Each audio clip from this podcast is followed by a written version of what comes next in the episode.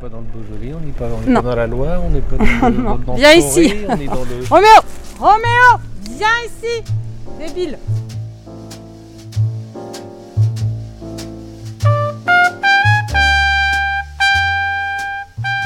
Soucieuse d'écologie et de circuits courts, Géraldine Dubois, alias La Tétue, crée en 2021 le premier chai urbain de France dont les raisins bio qui y sont vinifiés par ses soins sont cultivés à moins de 20 km de Lyon. Au total, un hectare et demi de gamay de chardonnay en appellation Coteau du Lyonnais, le tout labouré au cheval et sans apport d'intrants chimiques. Et c'est sur la presqu'île de Lyon, dans un ancien garage au bord de la Saône, que la Tétue a posé ses cuves. Tout est pensé à l'extrême afin de limiter l'impact écologique, de la livraison à vélo, en passant par les étiquettes faites main jusqu'aux bouteilles consignées. Rien n'est oublié. Bienvenue dans le monde de la Tétue.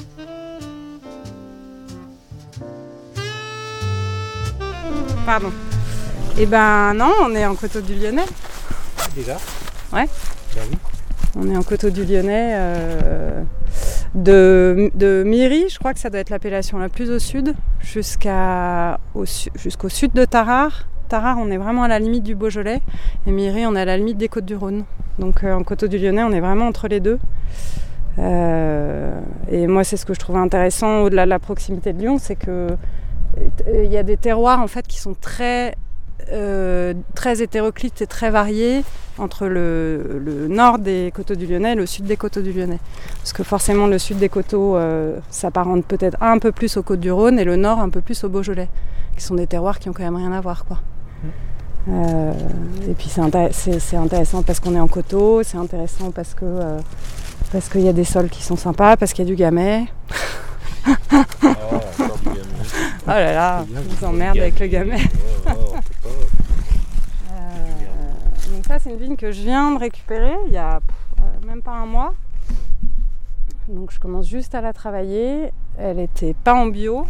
Pourtant il y a de l'herbe, hein, donc c'est déjà pas mal. Mais c'était pas du tout en bio. Mais je pense qu'il n'a pas dû beaucoup traiter. Donc le propriétaire qu'on a vu, c'est lui qui, qui l'exploitait avant. Et puis euh, là il commence à fatiguer un peu, donc, euh, donc il cherche à quelqu'un. Et voilà, moi je suis en location, là il y a un hectare euh, d'un seul tenant, donc c'est vachement bien parce que c'est pas facile de trouver ça. Et donc ça, t'as pas ça dans tes vins de cette année? C'est tout nouveau. Je l'ai- J'ai signé euh, avant Noël. Euh, donc là, c'est la troisième fois que je mets le pied dedans. je commence tout juste, je nettoie un peu les. parce qu'il y a un peu de bois noir.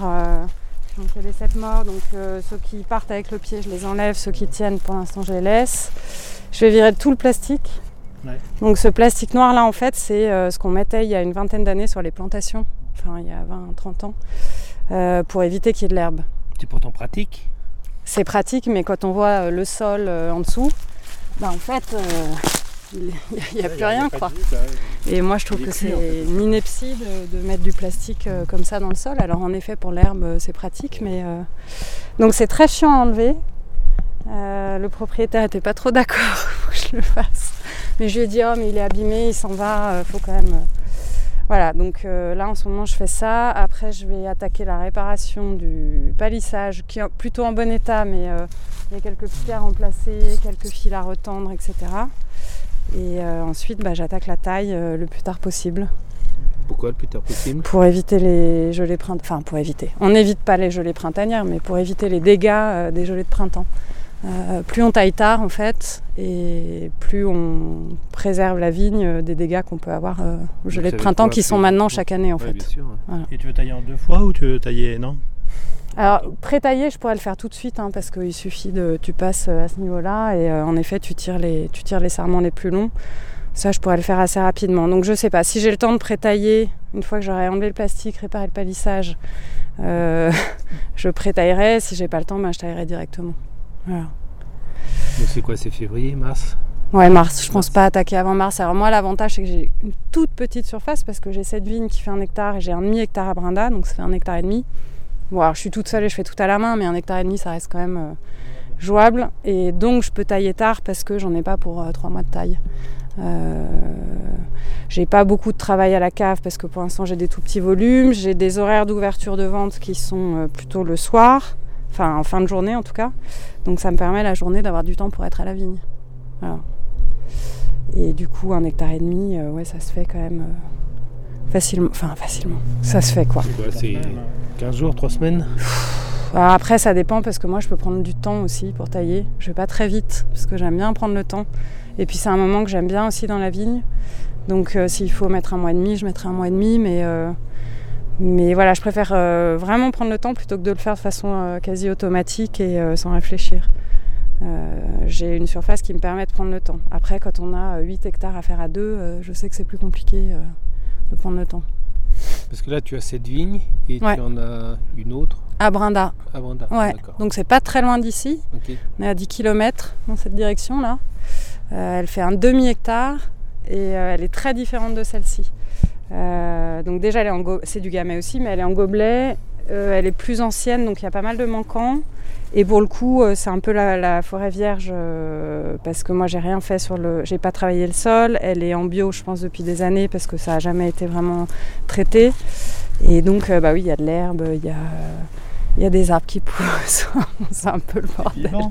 Il y a plein de manquants. euh, c'est un peu le bordel, mais, euh, mais moi je la trouve super. euh, elle est magnifique, euh, elle est pleine de vie. Parce qu'elle a pris le dessus ou parce que toi, tu la laisses Bah alors, en fait, j'ai récupéré en avril l'année dernière, donc ça fait pas très longtemps. Et puis on a eu une année qui a été. je voulais faire plein de choses déjà. Je suis arrivée, j'ai enlevé le palissage qui était pas du tout dans cet état-là, qui se cassait complètement la gueule. Il y avait des bouts de fil, des bouts de piquet, enfin bon, bref. Donc j'ai dû tout enlever le palissage, ça m'a pris du temps. Et après sont arrivées les pluies, la météo etc. Et là, bah, j'ai couru, couru, couru et j'ai rien pu faire d'autre. Euh, à terme, euh, à terme, il faut que je fasse un peu de travail du sol. Alors quand je dis du travail du sol, c'est pas du travail profond, hein, c'est juste un petit griffage pour enlever un peu d'herbe euh, en mi-saison. Et, euh, puis c'est quasiment tout. Moi, je fais pas de butage, débutage, mais c'est vrai que de passer un petit coup de griffe, c'est pas mal. Et comme j'ai pas de tracteur, Oui, c'est ça, la question c'était quand tu te lances comme ça, t'es équipé toi T'as du matériel. Non, bah, tout mon matériel est dans mon coffre. Ouais. Donc j'ai un sécateur, une cisaille. euh, Donc tu passes j'ai, la X dans les, dans les rangs, c'est ça Ouais, Tu c'est t'accroches ça, avec, une charrue derrière, exactement. Non, non, l'idée c'est de, de mettre un cheval, euh, qui est une idée que j'ai en tête depuis très longtemps, euh, bien avant que je m'installe ici. Euh, quand j'ai passé mon BPRE à Beaune, j'ai fait une option traction équine parce que j'ai- j'aime beaucoup les chevaux et je faisais de l'équitation et je trouvais ça sympa d'allier un peu ces deux mondes-là. Donc j'ai fait ça. Quand j'étais à Cals, quand j'avais le domaine face B, j'ai eu un cheval que je voulais mettre au travail, c'était une Mérins donc qui était bien adaptée. Et puis euh, j'ai commencé à la mettre au travail euh, en traction et puis j'ai pas pu aller jusqu'au bout. Euh, et du coup là, j'ai vraiment envie d'aller au bout de cette idée. Donc j'ai repris une formation bah, avec les gars du Beaujolais Sud là, dans le Doubs. Enfin, on a fait trois jours de, formation qui était très cool. Et là, j'aimerais bien mettre un cheval au travail. C'est en cours. Je pense que ça se fera.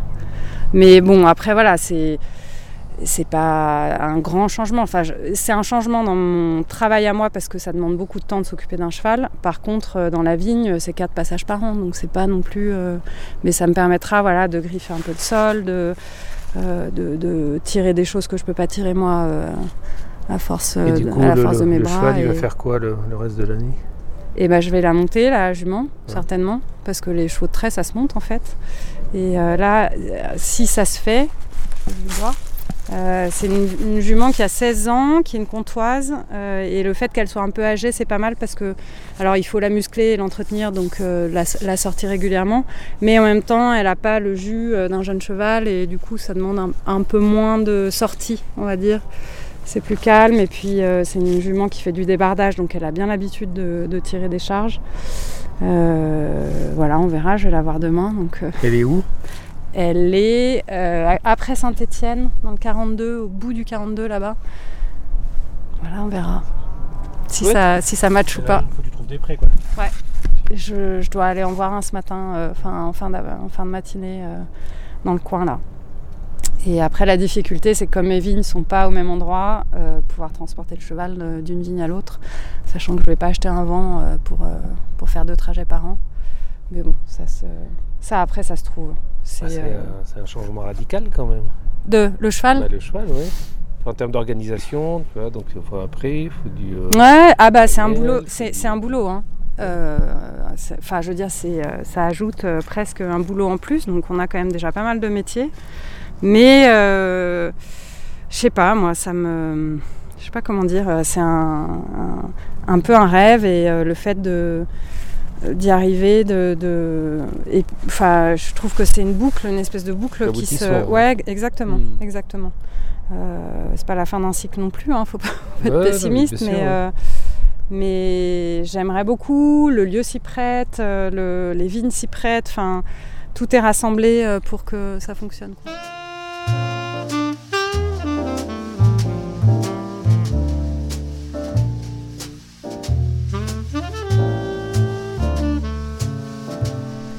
Donc, j'ai commencé à penser au chai urbain, mais je me suis dit, bon, chai urbain, d'accord, c'est sympa, on fait du vin en ville, mais, qu'est-ce que ça peut apporter en fait?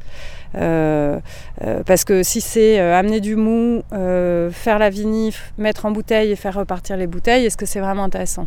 Bon, je me disais, il n'y a pas un vrai intérêt, à part montrer aux gens comment on fait, mais voilà, ça s'arrête là. Et en fait, je me suis dit, on est quand même à Lyon, il y a des vignes autour, à moins de 20 km. Euh, Est-ce qu'il n'y a pas un moyen de, créer un espèce de circuit court du vin, c'est-à-dire euh, avoir des vignes très proches de Lyon, ramener les raisins à Lyon, déjà être vigneronne, parce que pour moi c'est hyper important, Euh, même si je fais de l'achat de raisins en plus, euh, j'avais envie vraiment d'avoir les vignes, amener les raisins, faire la vinif à Lyon, et ensuite comment faire pour faire en sorte que le vin il soit consommé à Lyon. Et de là est venue par-dessus l'idée du vrac et de la bouteille consignée, qui déjà euh, est écologique d'un point de vue euh, euh, re- recyclage de la bouteille, etc. Mais aussi permet de limiter le, comment dire, le, enfin, le circuit de consommation du vin. C'est-à-dire que moi, mes bouteilles, je ne peux pas les envoyer. Euh, ni par la poste, ni par euh, palette, ni par rien du tout, ni en carton. Enfin voilà. Donc ça veut dire que Excuse-moi de t'interrompre, c'est des bouteilles avec un, Un musée, ça Enfin, ouais, non, juste un vinoloque. D'accord. Il n'y a, y a- il y a rien d'autre. Donc ça veut dire que euh, on peut la transporter dans un sac pour la ramener chez soi, mais c'est tout. Moi, je peux l'amener à un resto euh, à côté, mais c'est tout. Je peux pas faire d'envoi. Et, et ça, j'y tiens parce que pour moi, c'est c'est ce que ça apporte en fait le chai urbain. C'est ça. C'est-à-dire euh, des raisins qui poussent à côté du chai, euh, la vinif sur place et la consommation sur place. Euh, c'est un peu jusqu'au boutiste et c'est un peu dangereux parce que bah, du coup mes bouteilles je les vends moins vite et j'ai moins de trésor et financièrement c'est peut-être pas fiable, j'en sais rien, je vous le dirai dans un an, mais au moins je vais au bout de ma démarche. Voilà, et je trouvais que c'était intéressant. En fait, je m'interdisais un peu de refaire du vin parce que je voulais pas refaire ce que j'avais fait à Cals. C'est-à-dire que monter un domaine viticole, même si c'est en bio, même si c'est en nature, etc., euh, je, l'avais déjà fait quelque part et de refaire la même chose dans le Beaujolais, parce que tout le monde m'a dit hein, pourquoi tu remontes pas ton domaine, etc. Oui, mais quel intérêt pour moi de refaire exactement les mêmes étapes euh, de création, de lancement, de ça, ça m'intéressait pas trop et avec la têtue, donc c'est pour ça aussi que ça s'appelle la têtue, c'est parce qu'à un moment j'ai quand même pas lâché l'idée et, je suis allée au bout du truc en me disant euh, ben voilà euh, j'ai arrêté de faire du vin parce que finalement j'avais pas le choix et en m'accrochant vraiment j'arrive quand même à, à en refaire. Euh, l'idée de la têtue, bah, je sais plus ce que je disais. C'est euh, oui c'est non mais je sais plus ce que je disais. D'aller jusqu'au bout, tu disais. De Oui, c'est ça. de- de, vraiment être jusqu'au boutiste dans la démarche du circuit court. Euh, C'est-à-dire que moi, si demain on me propose des raisins qui viennent d'Aix-en-Provence, ça m'intéresse pas. Je ne vois pas l'intérêt. Euh, je pense qu'il y a plein de vignerons qui sont à Aix-en-Provence qui, peuvent les acheter et s'en servir. Voilà. Mhm. Euh, je, je critique pas les, forcément les, les autres chez Urbain parce que parfois dans mon discours on peut penser que je critique soit les vignerons classiques, soit les autres chez Urbain, mais pas du tout. C'est juste que euh, je voulais une offre complémentaire. Euh, je voulais apporter quelque chose de vraiment nouveau qui n'existe pas. euh, parce que je pense qu'on peut aussi proposer des choses aujourd'hui un peu nouvelles dans, la, dans la viticulture, dans la vinification, etc. Parce qu'aujourd'hui, tu es, la seule à avoir des vignes et vendre. Aujourd'hui, je suis le seul chez Urbain en France à, à avoir ses propres vignes et à faire du vrac en bouteille consignée. Il me semble. Après, je peux me tromper. Euh, je, crois que Nathalie Cornec à une époque en faisait, mais je ne sais pas si elle en fait encore. Du frac? Ouais. Non. Voilà. Non, non, je crois, pas. C'est pas parce que je suis la seule que c'est forcément bien, hein. Mmh. mais Ouais, puis Euh, il faut voir le modèle économique, il faut voir euh, c'est peut-être pas rentable. hein. l'assurance que tu peux Euh, avoir. ouais. C'est peut-être pas rentable, en tout cas l'idée plaît parce que justement elle est un peu jusqu'au boutiste. Même choix au niveau des restaurateurs. Euh, alors pas tout le monde, hein, on ne peut pas euh, non plus euh, plaire à tout le monde et vendre partout, mais la majorité des restaurateurs qu'on contacte euh, trouvent l'idée quand même euh, vraiment sympa. Euh, et vraiment intéressante parce que eux derrière, c'est sûr que à vendre, c'est fa- facile. Ça plaît de dire euh, bah tiens le vin il est fait à 500 mètres, les vignes elles sont à 15 km, Ouais, ouais. euh, c'est en bio, euh, c'est en nature euh, le plus possible. euh, voilà, c'est intéressant.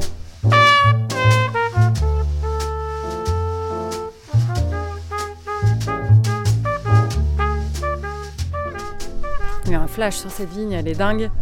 Et, euh, et ici, bon, c'est un peu plus conventionnel, mais, euh, mais c'est joli. Enfin, je veux dire, on est là, euh, qu'est-ce qu'on est bien, quoi. Ouais. Personne pour nous emmerder, on n'entend pas une voiture. euh, j'adore, j'adore. Et puis on voit le Mont Blanc en plus. Ouais. C'est moche.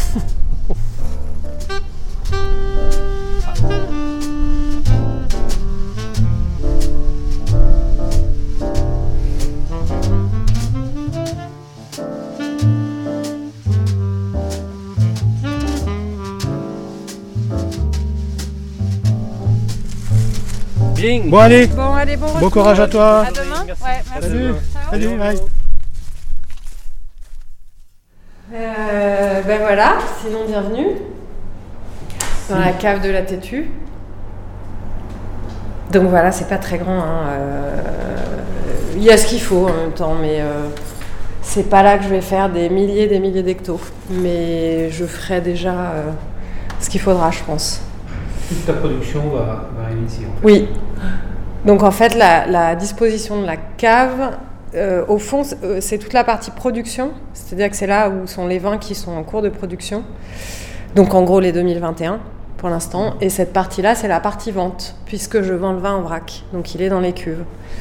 Euh, le pressoir qui m'a servi cette année, on dirait pas comme ça, mais c'est bien ça qui m'a servi. Franchement, j'ai tout ce qu'il faut. En dessous, il y a une cave voûtée, une jolie petite cave voûtée. Et elle fait euh, une vingtaine de mètres carrés. C'est une cave voûtée qui est super bien en termes de, température. Donc, j'ai pas encore fait d'élevage en fût, mais je pense que l'année prochaine, je vais certainement en faire. D'autant plus qu'on peut descendre le vin par gravité, ce qui est quand même euh, pas, euh, pas anodin. Le gamay, euh, il y a une partie de ma parcelle de Brinda et j'ai complété en achat de raisin sur taluyer. Et le blanc, c'est que de l'achat de raisin sur taluyer. Voilà. Les deux sont en bio ou en conversion. Le rouge et le blanc. Euh, le blanc, c'est bio, bio. C'est pas, c'est plus en conversion. Et le rouge, ben Brinda, c'est en conversion parce que j'ai commencé cette année. Et ce que j'ai acheté à taluyer, c'est en bio, déjà. Et donc sur la vinif, alors en blanc, euh, moi c'est très simple. Je fais rien. je presse. Enfin, je, oui, je presse. Je fais un tout petit débourbage au froid, mais pas un gros gros froid. Un froid qui, je suis autour de 15 degrés pour permettre quand même aux levures de rester un peu actives et pas complètement les flinguer, etc. Levure indigène, bien sûr.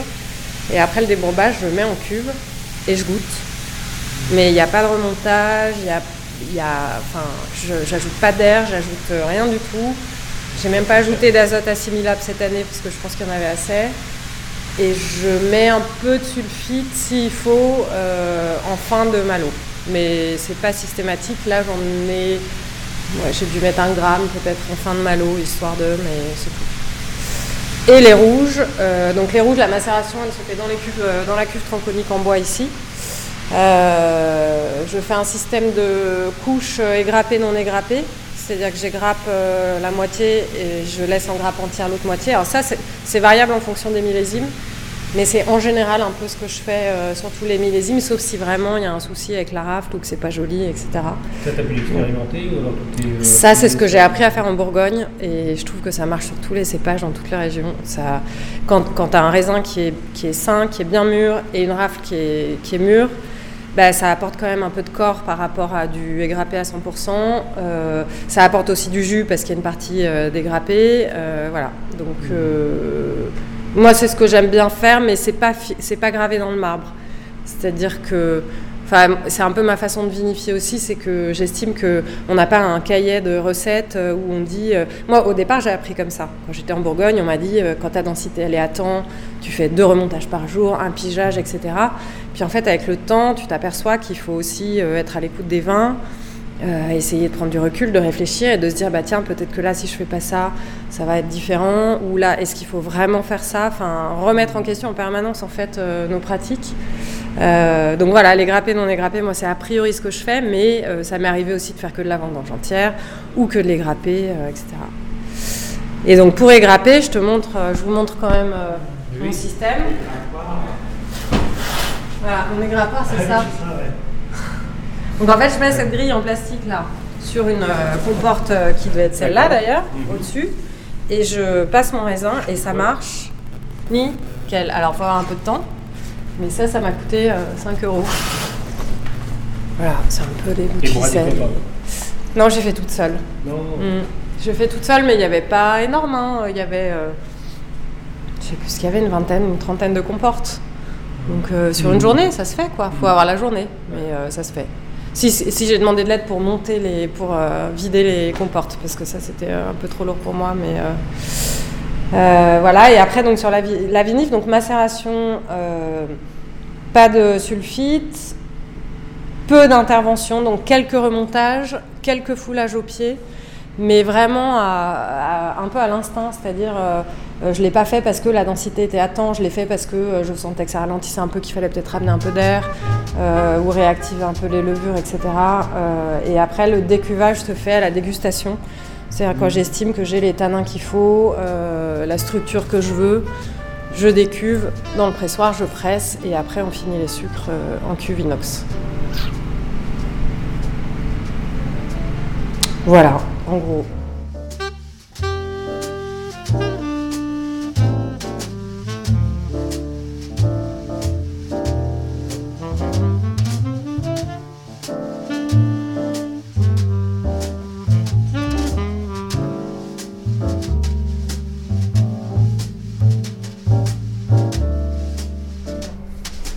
Moi, je veux du vrac euh, un peu plus cher parce que qualitatif. Et en fait, la différence avec un caviste nature, c'est que moi, comme le concept est nouveau, en fait, j'amène pas que des gens qui, qui connaissent le vin nature. J'ai une clientèle qui est euh, hyper variée. Alors locale, mais hyper variée. Des gens qui boivent nature, qui boivent pas nature, bio, pas bio, etc.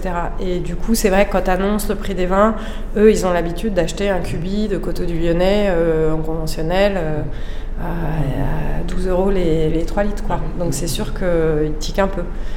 Après, quand tu... Et puis il y a des gens aussi qui pensent que je suis juste caviste. C'est- C'est-à-dire qu'ils sont pas venus ici et qui disent euh, Bah, c'est beaucoup trop cher. Et tu leur dis non mais venez, je vous explique euh, ce qui se passe, comment on fait, que moi je suis aussi dans les vignes, qu'il y a du travail derrière. Et, et du coup ça passe mieux. Mais euh, Faut que tu fasses venir ton cheval le week-end. c'est ça.